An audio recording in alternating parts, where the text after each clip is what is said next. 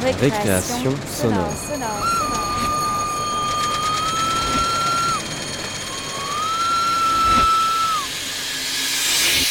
Sur Radio Campus Paris. Bonsoir, il est 18h et c'est l'heure de récréation sonore. Vous êtes en compagnie d'Anna Livia et l'émission de ce soir est le tout premier épisode d'un cycle consacré aux archives. On écoutera donc ce soir deux documentaires qui résonnent tous deux à leur manière comme des archives d'un temps passé. Anneline Drocourt, pour Fallait que le vent souffle dans le bon sens, enregistre la voix de Robert, 94 ans, qui parle de sa première voiture, de ses premières vacances, de ses 20 ans. Tandis que Marie Roland, dans Radio Tamashi, capte ses premiers pas à la radio lorsqu'elle avait 10 ans. Sur une toute autre tonalité, on partira dans l'ancienne jungle de Calais avec Laura Jiquel qui témoigne pour nous des rumeurs et des silences de cette lande abandonnée. Enfin, ce sera au tour de Léa Minot pour sa rubrique Dans le tiroir. Mais d'abord, commençons par écouter la capsule sonore du collectif Lundi soir.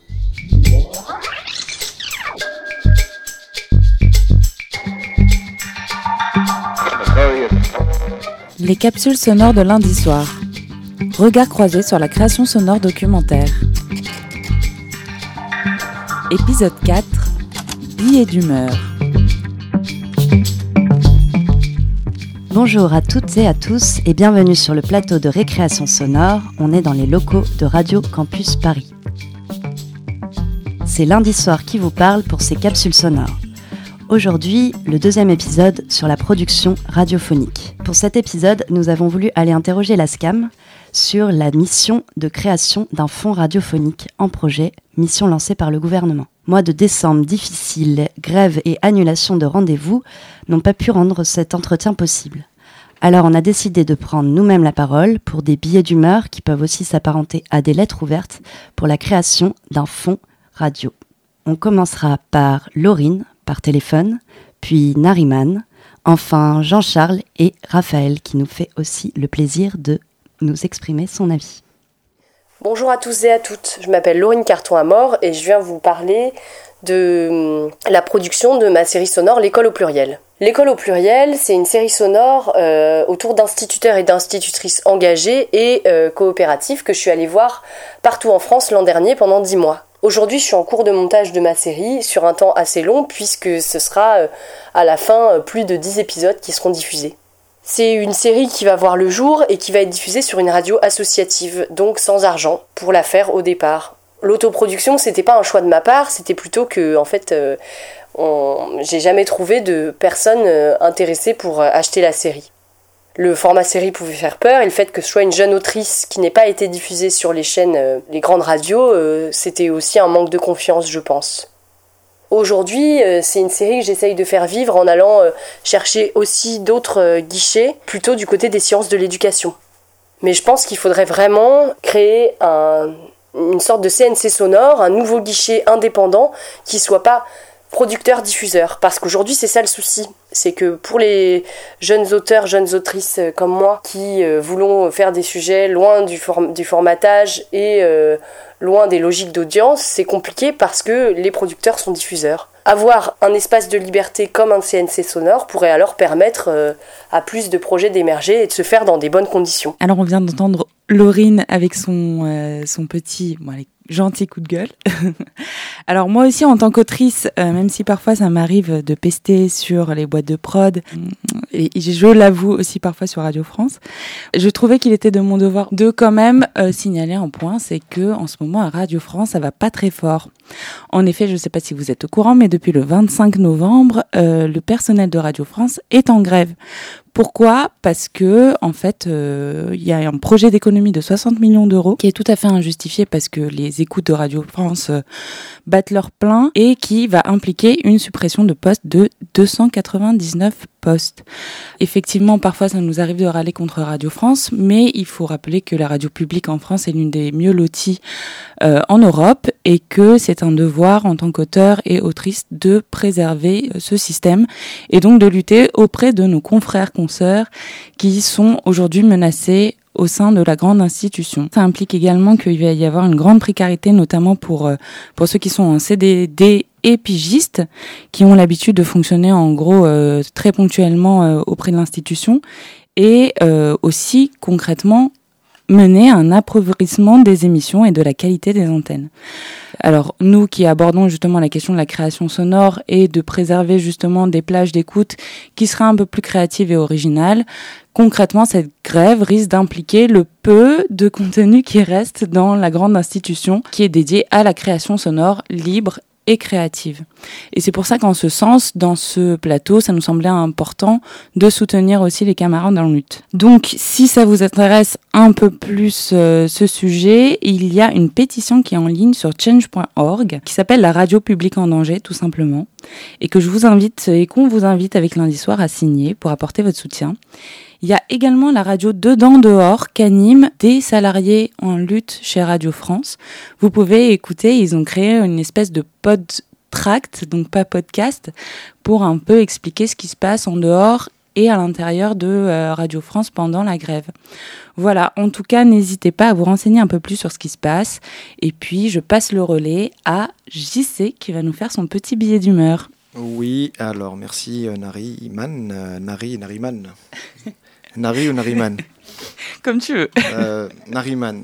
Je voulais parler de l'école que j'avais fait, en fait, euh, le Créadoc à Angoulême. À l'époque où j'y étais, c'était il y a dix ans déjà. Il y avait déjà des débats sur est-ce que la formation serait maintenue. On était déjà après l'époque de la loi sur l'autonomie des universités, donc on commençait déjà à demander des comptes aux formations pour qu'elles soient rentables. Donc il fallait pouvoir justifier du taux d'insertion professionnelle des étudiants.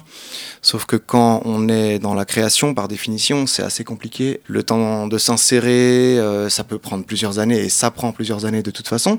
Du coup, on était rentré dans des logiques comptables. Donc en fait, c'était plutôt un témoignage que je voulais apporter dans ce billet d'humeur. Moi, j'avais pas de formation technique du tout. Je faisais des sciences humaines et euh, j'avais un peu l'angoisse de finir euh, rat de bibliothèque. Ça me plaisait pas trop, donc j'avais un peu tout plaqué pour repartir à zéro en fait. Autour de 25 ans, c'était super cool d'atterrir à Angoulême. Et en fait, ce qui était bien au Créadoc, c'est qu'on était formé par des de la radio, quoi, on pourrait dire ça comme ça. Il n'y avait pas tellement d'esprit de, chapelle, c'est-à-dire il y avait des intervenants dans le domaine associatif, mais on avait aussi les grands metteurs en ondes de Radio France comme Guy Senot, qui m'a beaucoup marqué. Donc on a pu faire tout type de création, adaptation littéraire, fiction, documentaire. On a pu aborder toutes les formes euh, de création possibles et c'était vraiment, euh, c'était vraiment excellent. Ça, pendant un an, on a pu se mettre euh, justement sur une sorte de longueur d'onde. Le but du jeu, ça consiste à arriver à avoir avec ses oreilles, ce qui n'est pas tout à fait intuitif. Et du coup, je suis un peu triste que les logiques comptables prennent le pas sur, euh, sur un peu tout ce qui peut exister. Et donc, du coup, on ne sait pas ce qui a décidé de la suppression sèche de toutes ces belles euh, formations qui existent. On pourrait dire que j'y étais et je suis content, mais en fait j'en ai un petit peu rien à foutre d'y avoir été, puisque moi ce que j'ai envie c'est que d'autres y soient encore, et y soient encore plus tard. Je me demandais pourquoi pas demain. Ensuite, on a peut-être euh, Raphaël avec son billet d'humeur aussi. Tu nous as préparé quoi? Alors en fait, moi je vais pas vraiment parler de ce que moi je pense, mais je vais me faire la voix de la SCAM à travers la lecture de certains communiqués qu'ils ont publiés et qu'on a trouvé euh, assez euh, intéressants. Je vais commencer par lire un petit extrait d'un communiqué publié le 2 février 2019, donc il y a quasiment pile un an, par la SCAM donc qui dit que, à l'occasion du festival Longueur d'onde, donc de la dernière édition, la SCAM a appelé de ses voeux le lancement d'une mission de préfiguration pour un soutien public à la création sonore. Ils ont euh, adressé un courrier au ministère de la Culture et rencontré le cabinet du ministre afin de demander la création de ce fonds. Et donc voilà, je vais, lire euh, un extrait. Longtemps présente sur les seules antennes de Radio France, la création radiophonique essaime aujourd'hui sur les radios locales associatives, les web radios et les podcasts. Pourtant, si le numérique représente une formidable opportunité de création, le modèle économique est toujours balbutiant, pour ne pas dire précaire. Quelques aides existent, telles les bourses et les prix de la SCAM par exemple, mais elles sont artisanales au regard des attentes d'un secteur en pleine ébullition. La radio, média dans lequel les Françaises et les Français ont le plus confiance, nécessite un soutien affirmé dans la création, l'écriture, la production, la diffusion et l'innovation. La radio, seul art qui ne soit pas aidé en propre par la puissance publique, a besoin d'un fonds de création sonore porté par le ministère de la Culture. Donc ça, c'était leur appel, il y a presque un an. Et depuis, il y a eu euh, des avancées. La SCAM a publié un communiqué en octobre, en octobre dernier, octobre 2019, pour annoncer que le ministère de la Culture avait lui-même annoncé le lancement d'une mission de réflexion pour accompagner le développement de la création sonore. Donc la SCAM s'est félicitée de cette annonce qui répondait à sa requête émise un an avant. Et donc, euh, elle remercie euh, le, ministère euh, de la Culture. Et on attend en fait des nouvelles de, cette mission pour voir si un fonds propre à la création sonore sera enfin existant en France, ce qu'on appelle tous de nos voeux. Voilà. Inch'Allah. Inch'Allah.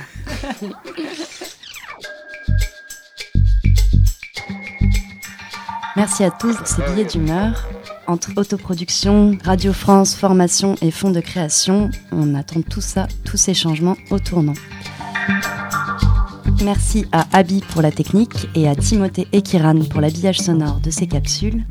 Retrouvez toutes les capsules sonores sur le site de lundi soir et en podcast sur le site de Radio Campus Paris.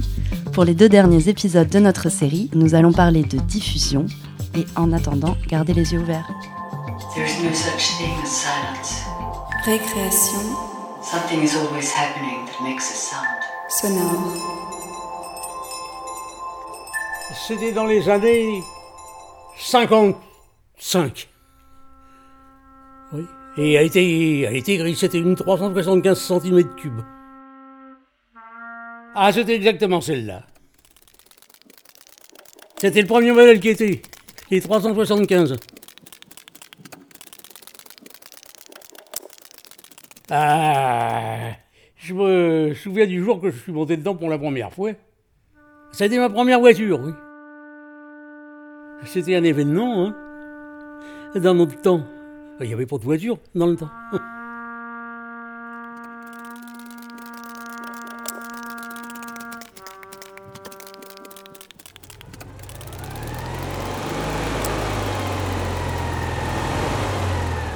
Oh, c'était simple comme bonjour. Tout le monde. les mécaniques n'étaient pas compliqués comme maintenant. Elle faisait un bruit de ferroïde quand même, quand ça démarrait. Elle faisait tof, tof, tof, tof, tof, tof. C'était ouais, ça qu'elle faisait. quand il y avait du vent, oui, ça secouait. Hein. Mais c'était souple hein, comme une voiture. Euh, on était percé dedans. Puis alors tout était en ferroïde dans les, les sièges. C'était des, des sièges, euh, des, tubes et puis il y avait une toile qui venait euh, comme siège, avec des ressorts. Ça faisait comme une. C'était bizarre.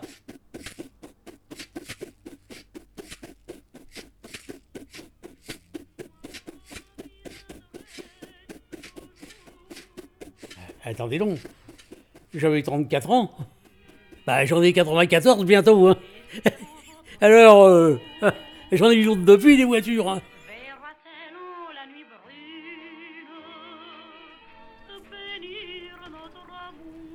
on avait que deux semaines de vacances. Hein.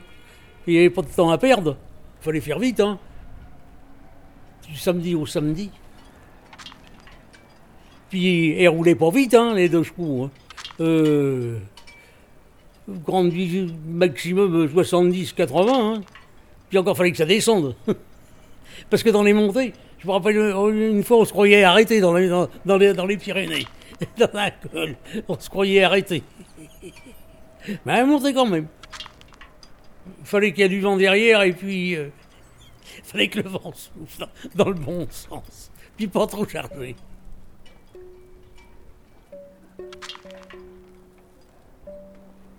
C'était, c'était une drôle d'histoire, les vacances. Ça a été un engouement, euh, presque tous les, presque pas tous les ouvriers, mais beaucoup d'ouvriers avaient de leur voiture à l'époque que ça coûtait moins cher que maintenant. Enfin, ça coûtait déjà cher. Ça devait coûter. Oh, comment on l'avait payé, la sacrée? Je ne me rappelle plus. Ça. Oh. C'était en francs, et encore en francs. En ex-francs. Parce qu'on a eu, il y a eu les nouveaux francs, mais avant il y avait encore, il y les francs, les vrais francs. Euh, un sou, c'était 5 centimes. Hein, ça, vous, hein, ça vous semble bizarre, ça J'étais dans une savonnerie à l'époque. Les savonnettes luxe. Je sais pas si vous vous rappelez du, luxe. Le, le savon des stars. ah, il faisait la réclame, il y avait Michel Morgan, il y avait tout ça, euh, les, les, les photos des stars. Oui. J'étais contre en mettre à la chaufferie. On faisait de la vapeur pour faire, pour faire fondre le savon, pour faire le savon. Il faisait fondre toutes les peaux de bêtes, tous les, tous les boyaux des bêtes. Puis après, vous vous débarbouillez avec ça. Si vous saviez comment c'était fait, vous vous débarbouilleriez. Bon.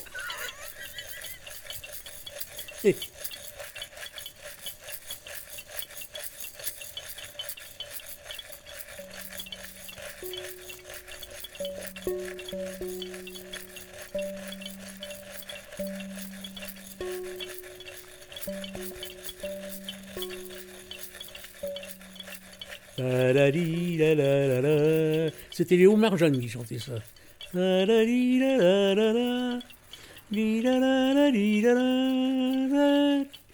Euh, Excusez-moi, je chante comme, un- comme une casserole.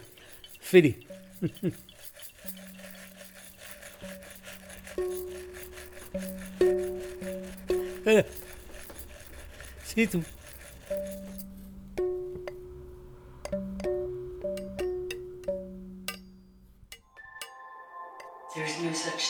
Silence. Récréation Something is always happening that makes a sound. sonore. Bonjour. Vous allez entendre quelqu'un parler de quelque chose.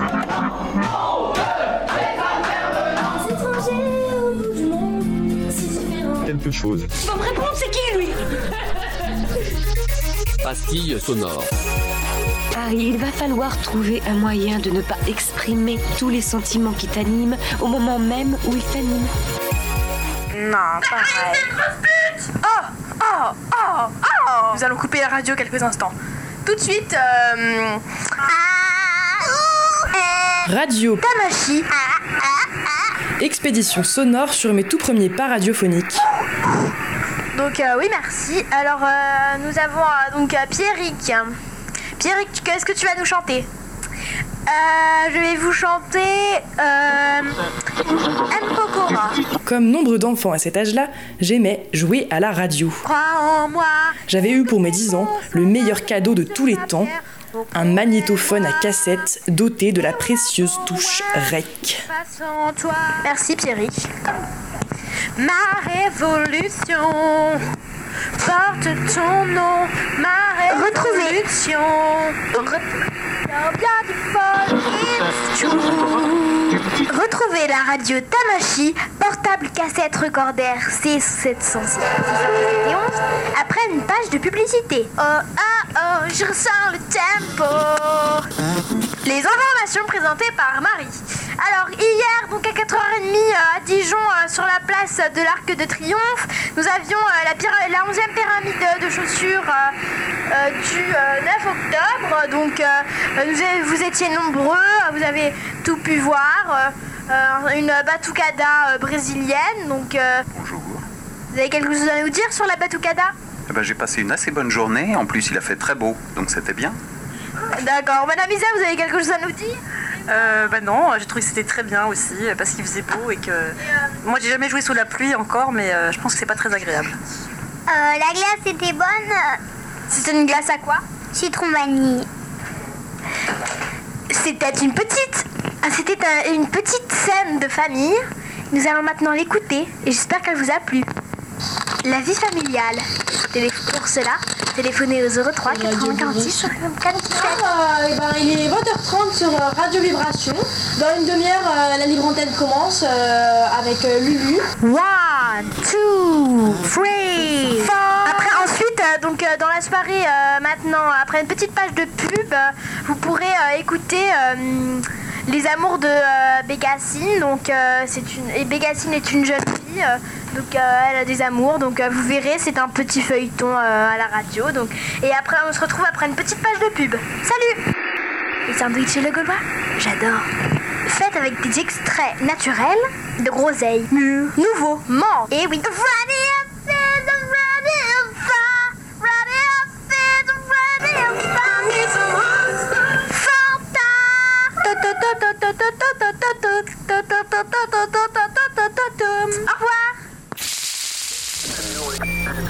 Bonne continuation.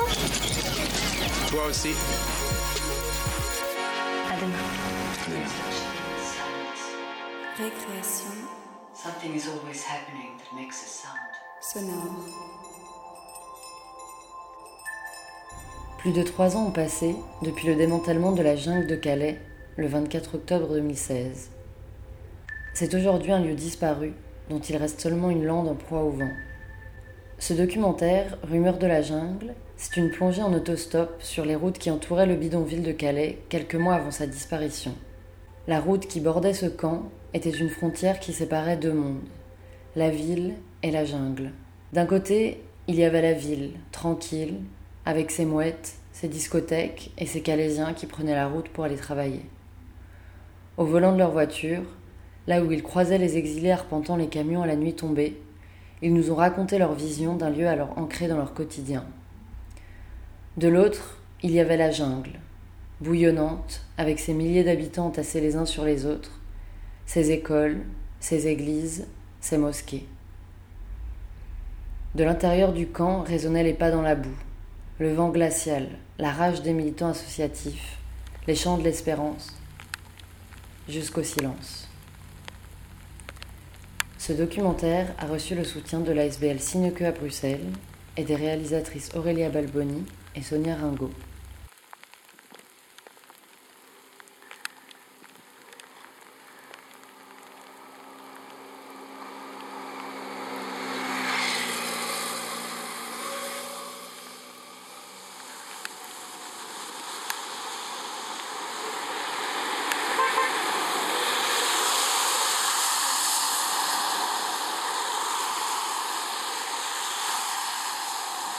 C'est pour pas s'arrêter.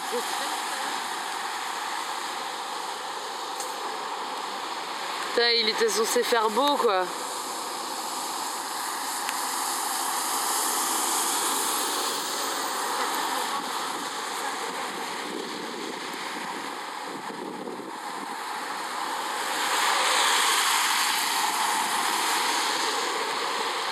Souris-leur, Clémence. Souris. Leur pitié.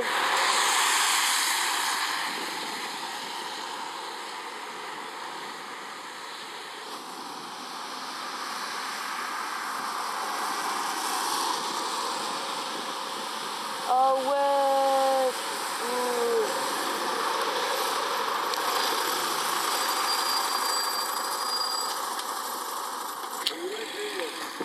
Je continue vers Calais, moi. Ouais, bah oui, si vous pouvez nous déposer à la jungle. C'est bon, C'est. Vous me dites, hein Ah bah c'est juste un peu plus loin. La jungle. Il y a tellement de stops que maintenant j'essaie de, de m'arrêter chaque fois quand j'ai de la place. Ah, c'est sympa. vous savez ce que c'est que Oh oui. Vous êtes du coin ou? Non, non, non, on vient pour euh, faire euh, du bénévolat dans une asso D'accord. qui travaille sur la jungle. Ah ouais. Pas loin en plus, c'est là, non Bah non, c'est juste là, euh, vous allez... Bah on va vous montrer. C'est juste euh, derrière là-haut. Il y a quoi Il y a une augmentation là? J'ai vu- j'ai lu dernièrement qu'il y avait des augmentations de migrants. Ouais, apparemment là il serait 9000. Ah ouais. Du coup c'est là. Et on right, sur the immigration center. Ouais. Ouais, vous pouvez nous laisser là si vous voulez. ouais. nickel. Cool. Voilà les filles. hein. Merci beaucoup. Faites attention à vous.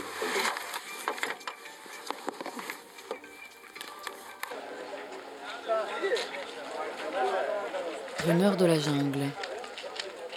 Un documentaire radiophonique de Laura Jiquel.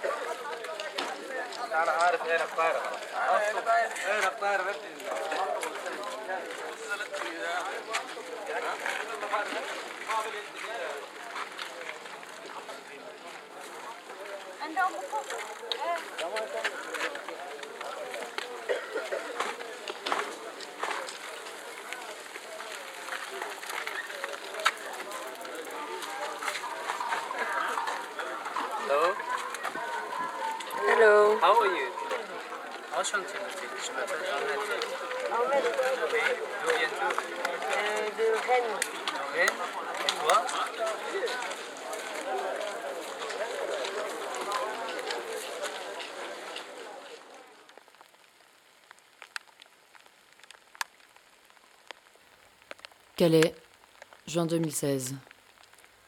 Nous sommes bénévoles à la jungle depuis quelques semaines.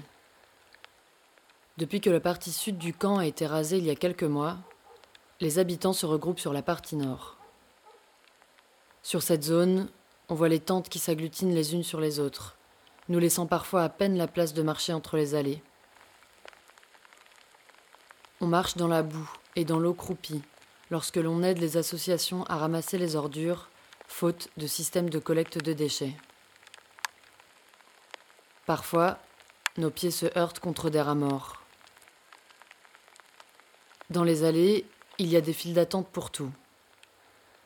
Pour les toilettes, pour les douches qui manquent cruellement, pour les points d'eau, pour les repas. À cause de ça, les distributions de nourriture que nous faisons dans le camp sont souvent tendues.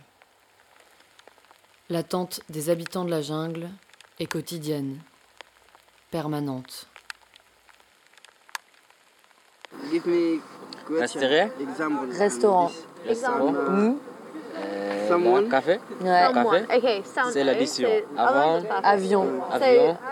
Un billet. Un billet. Mmh. C'est la supermarché. Supermarché. Marché. Très bien. Il pleut. Il fait froid. Ouais. Euh, Yeah, you Ici. write if Étoile. étoile. Ouais. Et ça? Je vous redouais. Those examples. Coup. Kill. Kill. Shot. Ouais, moi aussi. Like Le nez. Le a nez. tattoo, like a Les fake yeux. tattoo. It's like a fake tattoo. Et ça? Yeah. Ça, c'est, pas. Yeah. C'est It's moche. like. Les oreilles. It's like Les five oreilles. years Par exemple, euh, And tu veux dire, euh, tu as 25 ans, c'est ça? That. You're Yeah. 25 years old. Yes, 25 years old. En espagnol, c'est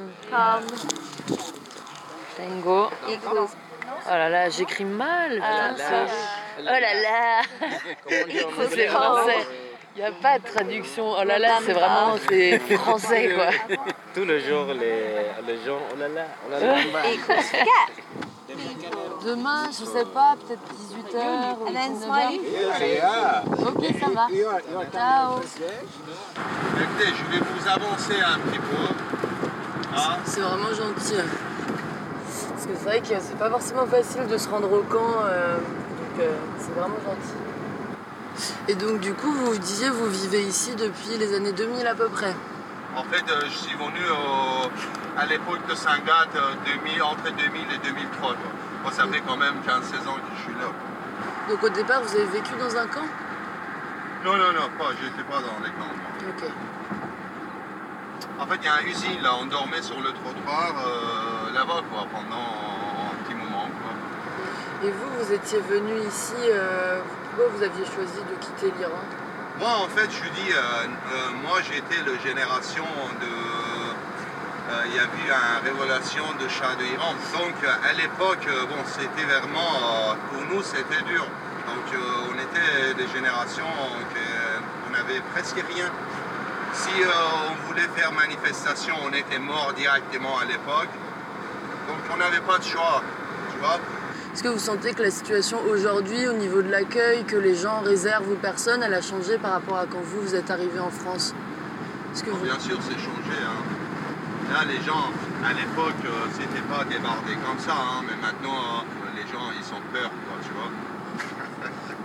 Tu dis à un immigrant, oh, ils, sont, ils voient un méchant en nous, euh, voilà, quoi. Ton prénom, c'est comment Attendez, je vais vous donner un quart. Abbas. Il y a TV. Ah bah, c'est juste à droite là, Abbas. C'est jusqu'à ouais, à droite le camp. Mais merci infiniment, mais du coup à la semaine prochaine. Vous me contactez. On t'écrit et euh, on organise tout ça. Il n'y a pas de problème. Hein. Merci beaucoup.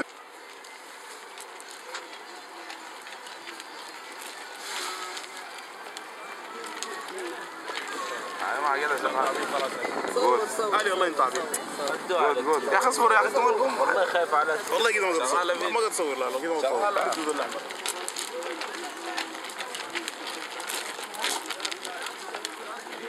Alors, toi, tu viens d'où Moi Oui, Je suis de Calais. mais tu viens d'où à la base Je suis de France. Tu viens pas du Bénin Non, non, non. et, euh, et tu veux travailler à Calais Bon, oui, je vais faire études. Tu veux faire des études Ouais. T'as fait- t'as déjà fait pas mal d'études Ouais, ouais. T'as été vétérinaire, non Ouais, ouais. Tu voudrais travailler à la SPA Ouais. Je travaille sur la décalée. Ne rigole pas. Qu'est-ce que t'aimes bien à Calais Calais. À Calais, ouais, qu'est-ce que t'aimes Euh, bien J'aime le Calais parce qu'il y a la humidité, il y a du bon vent, il y a les jeunes filles.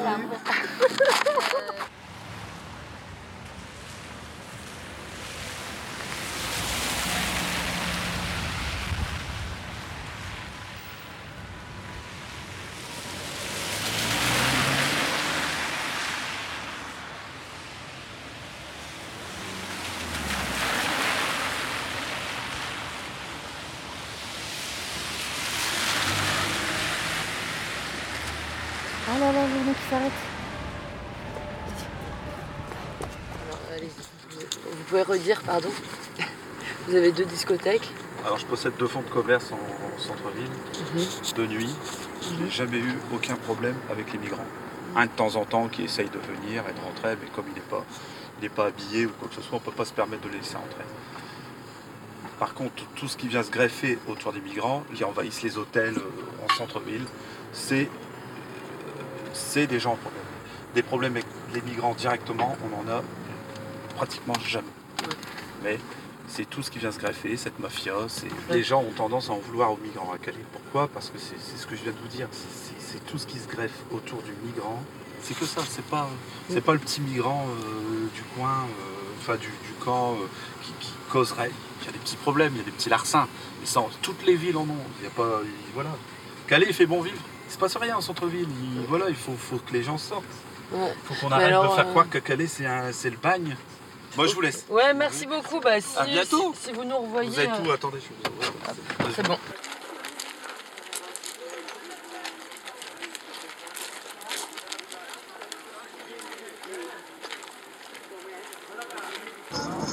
Hein French now. Yeah? Okay, what does it mean? I couldn't even remember my French? Bonsoir. Uh-huh. Uh, bonjour. Okay. Kaon. Combien? Combien? Ça, madame? Ça coûte? Merci. Hein. Merci. Merci. Paris. Boire. Boire. Boire. Euh, je. Je bois. Je voudrais. Je voudrais. Je voudrais. Comme ça. Une. Une. Féon. Pomme. Bali. S'il vous plaît. S'il vous plaît. Le râteau, tu fais les où? Là, ok. Voilà. «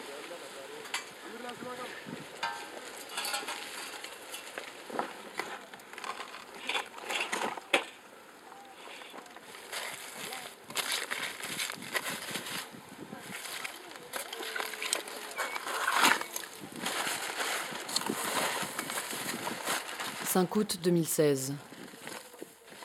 Aujourd'hui, nous avons ramassé les décombres et les cendres sur le site d'une école qui a brûlé hier soir dans la jungle. C'est une bougie tombée par terre qui a enflammé les bâches et les tôles qui composaient la structure. Cette école ne pourra pas être reconstruite, puisque depuis quelques mois, la préfecture interdit toute entrée de matériaux de construction sur le camp. Alors, on commence à entendre des rumeurs. Certains disent que c'est en vue d'un futur démantèlement. D'autres n'y croient pas. Tournez à droite à la rue du Vanouhup. Ton prénom, c'est comment? Maxime. Maxime. Et to- toi, t'habites dans le centre-ville de Calais? Ouais, c'est ça. Pas, pas à côté de la jungle. Là-bas, c'est plus euh, dans une zone portuaire. euh, oui, euh, pendant un moment, je travaillais dans cette zone-là, justement, parce que je, suis- je suis dans la peinture, en fait. J'ai jamais eu de problème. euh. Moi, je te dis, c'est des gens simples comme toi et moi. C'est des gens qui sont pas là pour foutre la merde. de Vu de l'extérieur, c'est vrai que euh, t'as l'impression que. Enfin, Calais vit un peu dans la sécurité, alors que toi, par exemple, en tant que Calaisien, tu le vis pas comme ça. Non, non, du tout. Non, non, non. Non, non, moi je ne le vis pas comme ça du tout. Je- je- pour moi, c'est pas. on n'est pas dans une guerre en fait. On n'est pas dans une guerre, on est dans la vie. Dans la vie, il y a des hauts, il y a des bas. Je ne fais pas de parti pris pour les migrants qui sont là, c'est qu'ils ont un besoin. Peux pas décider de tout quitter du jour au lendemain pour dire Ah, on va aller faire un petit tour à Calais, voir ce qu'on nous propose en France. Non, à mon avis, euh, là, pour finir, ils arrivent en Europe et puis ils ont peut-être pensé qu'ils allaient euh, recevoir euh, la palme d'or, on allait leur dérouler le tapis rouge. Et moi, le premier, hein, de toute façon. euh, Quand tu étais allé dans la jungle, ils étaient logés, tu disais c'est pire qu'en prison. Ouais, attention, ouais, quand je dis ils étaient logés, c'est pas non plus des. C'est plutôt des logements de fortune en fait. Euh, Je sais pas comment c'était même avant, quand c'était la guerre et tout chez eux, mais à mon avis, ils avaient des meilleures habitations que ça déjà. Quand tu regardes, je te dis, ils sont, ils sont mal logés. Là, ils veulent fermer des magasins de- qu'ils ont ouverts pour. euh, C'est malheureux parce que ça fait des, quand même, euh, ils disaient plus de 1500 migrants à manger tous les jours. Donc là, je sais pas, moi, en fermant des trucs comme ça, je trouve ça complètement débile. Franchement, laisse-nous euh, où tu veux et puis toi, euh, Ouais, ça continue roule, ta route. je vous lâche là le, Ouais. au feu. Yes, parfait. «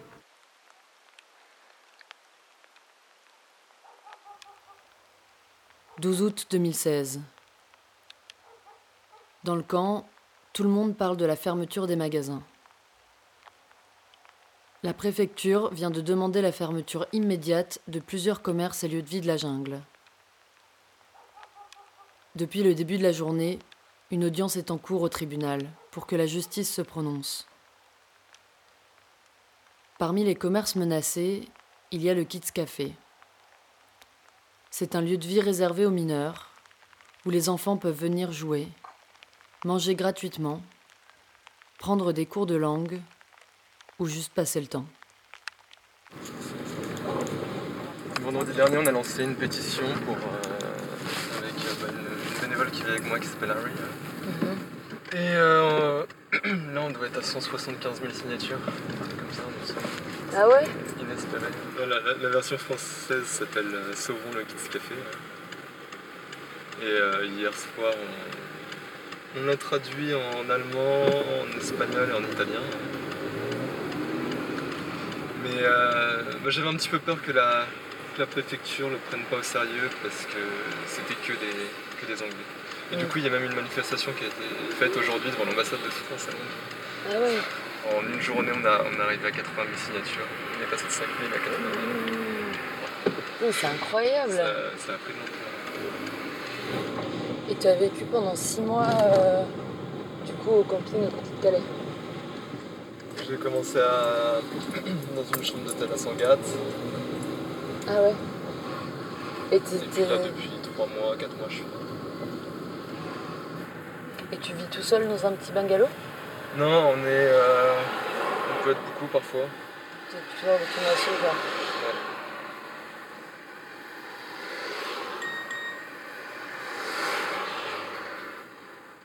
Ah bah c'est bon. Tous les restaurants et tous les cafés vont rester ouverts, tous les commerces. Ah, c'est vrai Ah, mais c'est génial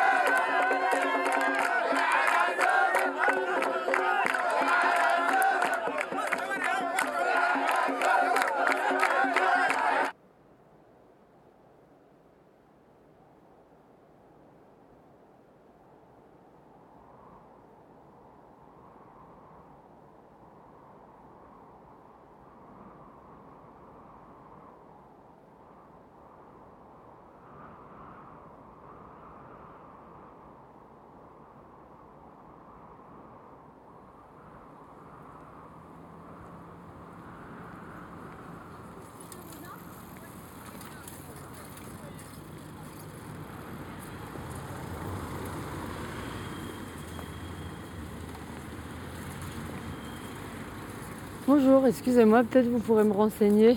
Je cherche à me rendre euh, au camp qui existait avant. C'était quoi À la jungle vous voulez aller? Ouais. Il n'y a plus rien là-bas. C'est un parc naturel, je sais pas quoi maintenant, je crois. Mais ah, on- non, non, là, il n'y a plus rien. Ah, non, non, parce que des fois, je passe à vélo, il n'y a vraiment plus rien. Quoi. Et du coup, je vais vers un parc, natu- un parc euh, naturel, d'oiseaux, je sais pas quoi. euh.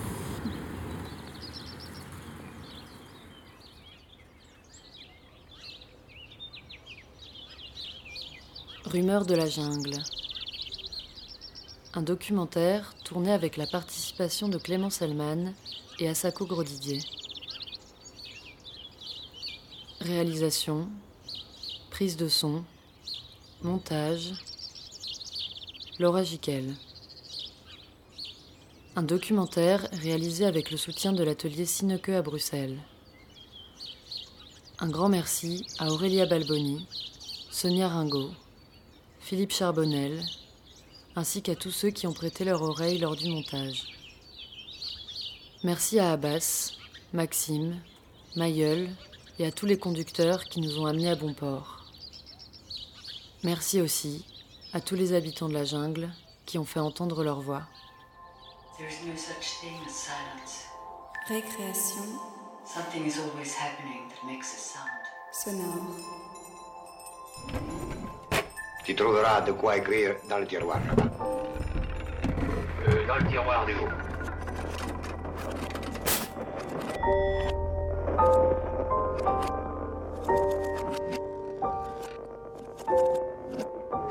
On a tous des histoires à 16 ou 17 ans qu'on raconte à nos potes en société parce qu'elles peuvent les faire marrer ou alors nous admirer.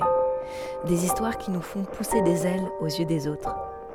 On a tous aussi des souvenirs qui restent enfouis, des histoires moins glorieuses qu'on ne raconte pas à tout le monde, seulement à l'ami qui tend l'oreille.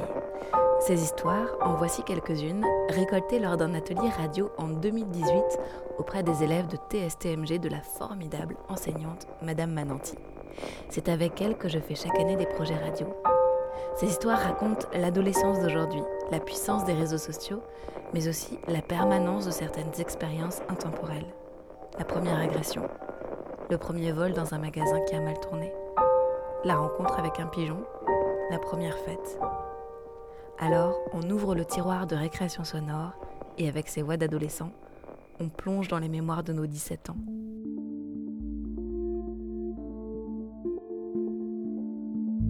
C'était l'année dernière, en été, donc été 2018. Je suis née le même jour que ma meilleure amie. On s'était dit qu'on allait manger ensemble le soir, enfin normal. Et donc euh, ben, on s'est un peu habillés euh, et on devait se rejoindre euh, en fin d'après-midi. J'avais une robe à petites fleurs, enfin il y avait pas, euh, c'était pas vulgaire ou quoi. Elle, elle m'arrivait au- au-dessus des genoux. Et j'avais des talons, mais genre des talons à lacets, c'est-à-dire euh, bah, à chaque fois je m'arrêtais en route pour les rattacher. Sur le chemin, on m'avait déjà fait quelques remarques en me disant que genre mes jambes elles étaient jolies. Un monsieur en camionnette, il est passé, il m'a fait une remarque sur mes jambes, enfin, mais j'ai pas vraiment fait attention. Et euh, une fois arrivée devant chez ma meilleure amie, euh, bah, j'étais un peu en avance, du coup j'ai dû attendre. Et euh, là, il y a un groupe de garçons qui est arrivé dans la rue. Et en fait, elle habite dans une rue qui est pas très large. Ça veut dire qu'il y y, a, quand même du passage, il y a beaucoup de gens qui passent. Mais à ce moment-là, bizarrement, il n'y avait pas du monde. Il y avait que. ils étaient cinq.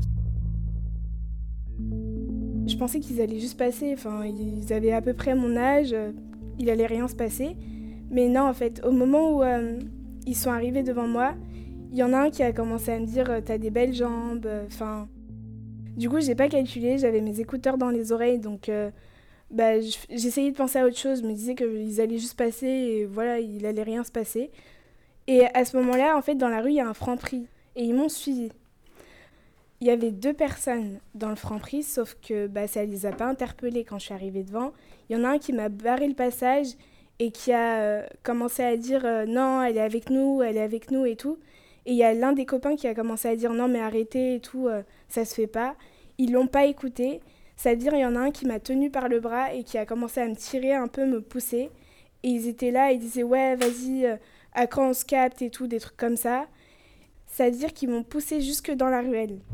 Et bah, je tremblais et dans ma tête, euh, je voulais penser à autre chose. En plus, c'était mon anniversaire. Enfin, je voulais pas. euh, perdre mon sang-froid. Du coup, ça veut dire que bah, j'ai avancé. J'ai juste avancé. Et euh, bah, on s'est retrouvé un peu enfoncé dans la ruelle.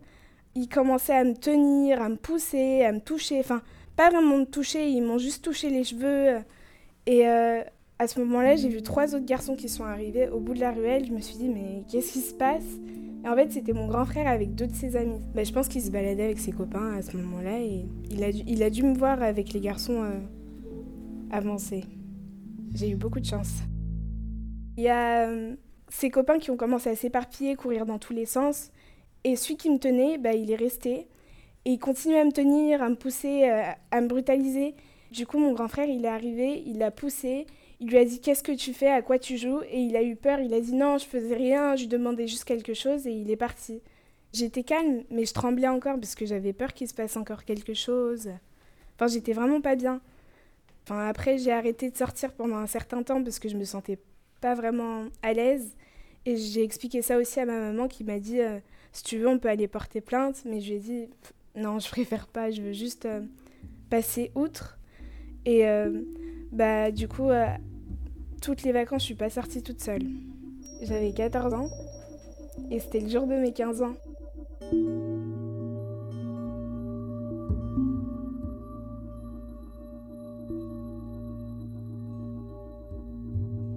C'était euh, l'année dernière, c'était en juin, mai, il faisait beau. Et la veille, j'avais déjà volé un haut du Brésil pour la Coupe du Monde. J'y suis retourné avec un ami qui s'appelait Ryan. C'était un mercredi, j'avais fini à midi. J'y vais, ça, on fait les. On regarde un peu qu'est-ce qu'on va prendre. Il y a une technique, les premiers articles qui sont devant vous. Ils n'ont jamais d'antivol. Donc je prends un, t-shirt, je prends un shirt. Et je prends euh, le maillot de l'équipe de France de la Coupe du Monde, le blanc. Et euh, du coup, euh, Ryan, il prend ses affaires lui aussi. On va dans les cabines.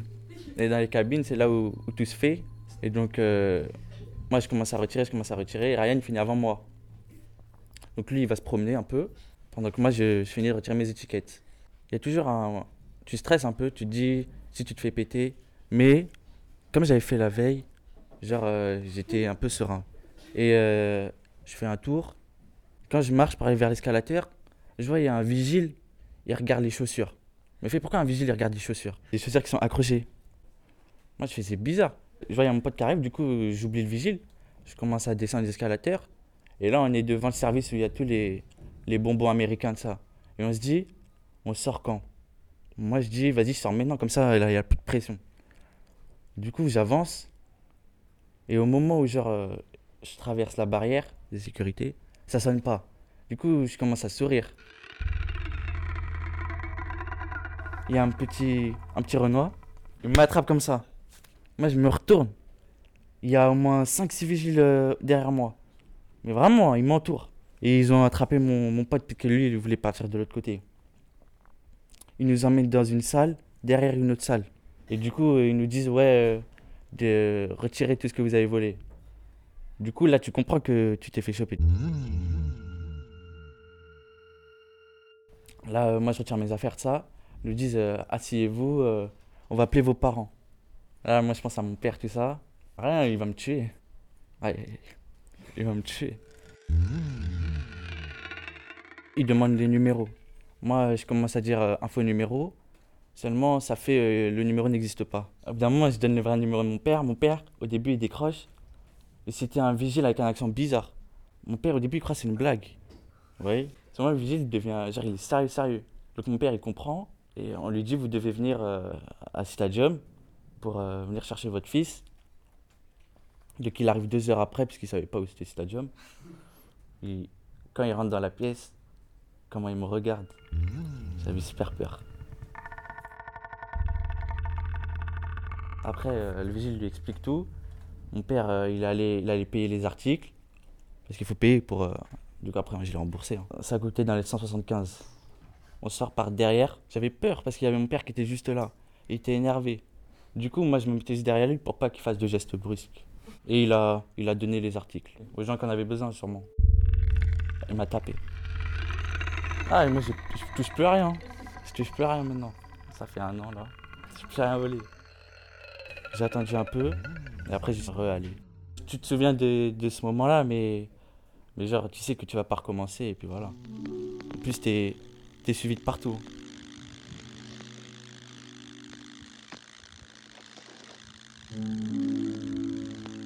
Je crois que c'était l'année dernière hein, ou il y a deux ans.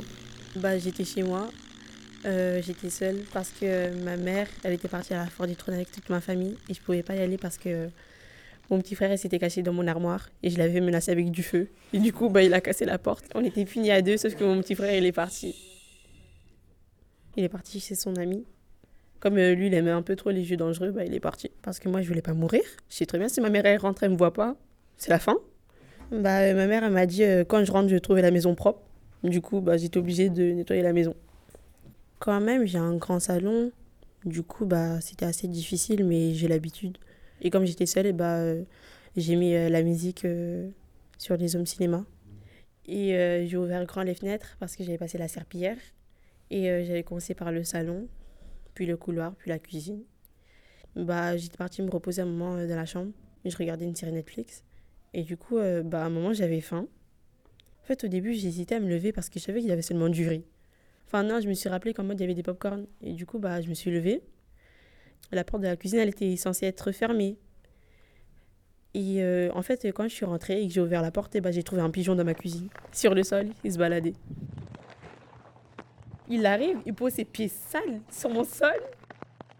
Mais j'ai paniqué. Qu'est-ce qu'un pigeon il fout dans ma cuisine? Et en plus, il se baladait, il était là, il, et eh, il volait comme s'il était chez son père. J'ai jamais vu un truc comme ça. Et j'ai paniqué, j'ai fermé la porte. La première chose euh, à laquelle j'ai pensé, c'est déjà me défendre. Je suis allée dans euh, la boîte à outils, j'ai pris un marteau. Non, d'abord, j'étais en train de rassembler les munitions. Bah, J'avais pris euh, le marteau, le bâton du balai. Après, j'ai pris un spray Javel. Et en fait, vous savez, les pigeons, ils aiment un peu trop faire caca n'importe où. Du coup, bah, je m'étais changée. J'avais mis une combinaison de façon, j'avais mis un grand boubou avec un foulard de prière, des claquettes à mon père et j'ai enfilé des gants. D'ailleurs, avant de passer la porte, parce que j'avais refermé la porte, j'ai commencé à réciter euh, le Coran. Il y en a un qui est rentré, le temps que je parte et que je revienne, ça se trouve, il est là avec toute sa famille. Et du coup, bah, au moment où j'ai passé la porte, j'ai vu qu'il n'était plus là. Il s'était barré. Il s'est envolé. Et j'ai vu qu'il était parti avec euh, les pop-corns.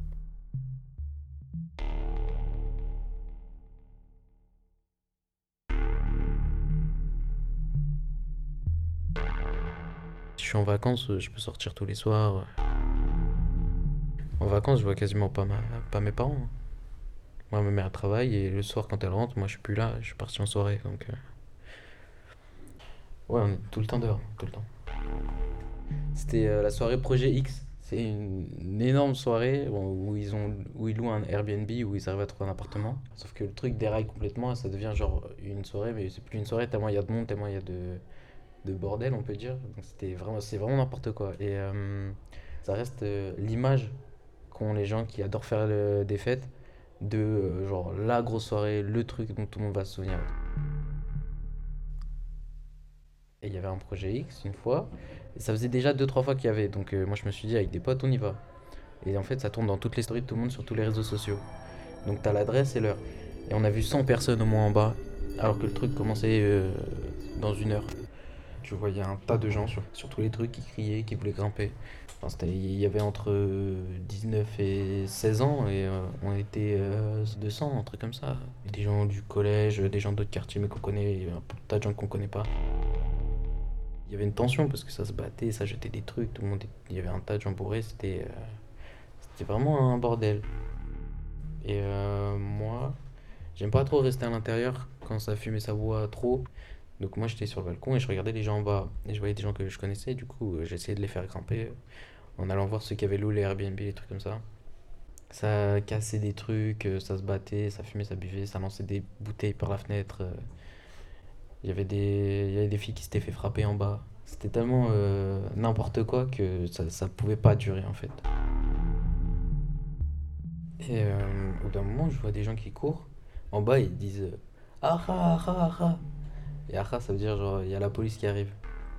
Du coup, moi, je rentre vite euh, dans l'appartement, je vais chercher euh, les 15 personnes. Je leur ai tous dit on descend, on descend, mais le temps de tous les avoir, il y avait la police qui était déjà là. Ils commençaient à faire un espèce de périmètre autour du truc en bas.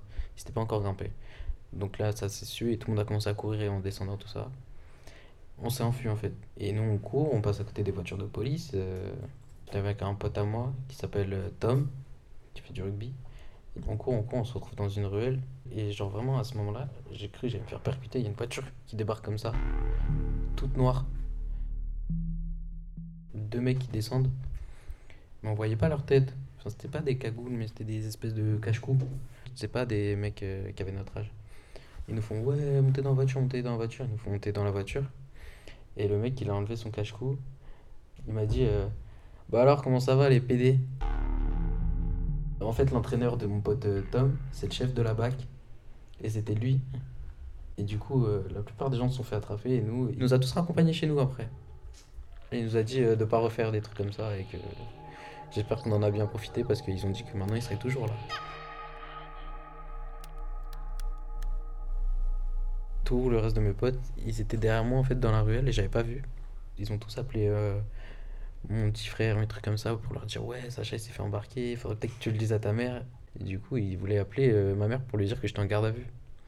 Et moi, j'ai vite appelé mes potes et je leur ai dit non, non, non, je suis pas en garde à vue, arrêtez de dire ça à mon petit frère. J'ai réussi à arrêter genre 5 minutes avant qu'il appelle ma mère, mon petit frère. Euh, sait que je vais en soirée, mais euh, si je dis que je vais en garde à vue, je rentre pas à la maison.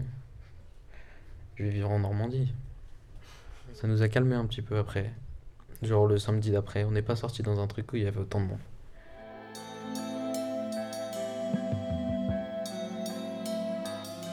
Et voilà, le tiroir aux archives de récréation sonore se referme. Il est temps de retrouver une vie actuelle. Les extraits de compositions électroacoustiques sont signés Felicia Actinson et la musique de fin de Moonchild. Dans le tiroir est un podcast réalisé par Léa Minot, extrait de l'émission Récréation sonore sur Radio Campus Paris.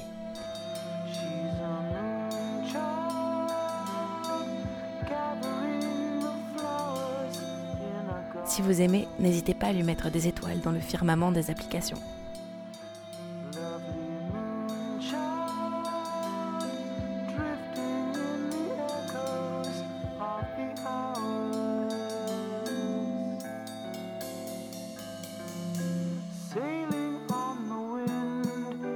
C'est la fin de Récréation sonore. La semaine prochaine, vous retrouverez Abby McNeil pour le deuxième temps de cette série sur les archives. Au programme, une création sonore signée Sonia Franco et deux créations réalisées par Abby McNeil. À la semaine prochaine.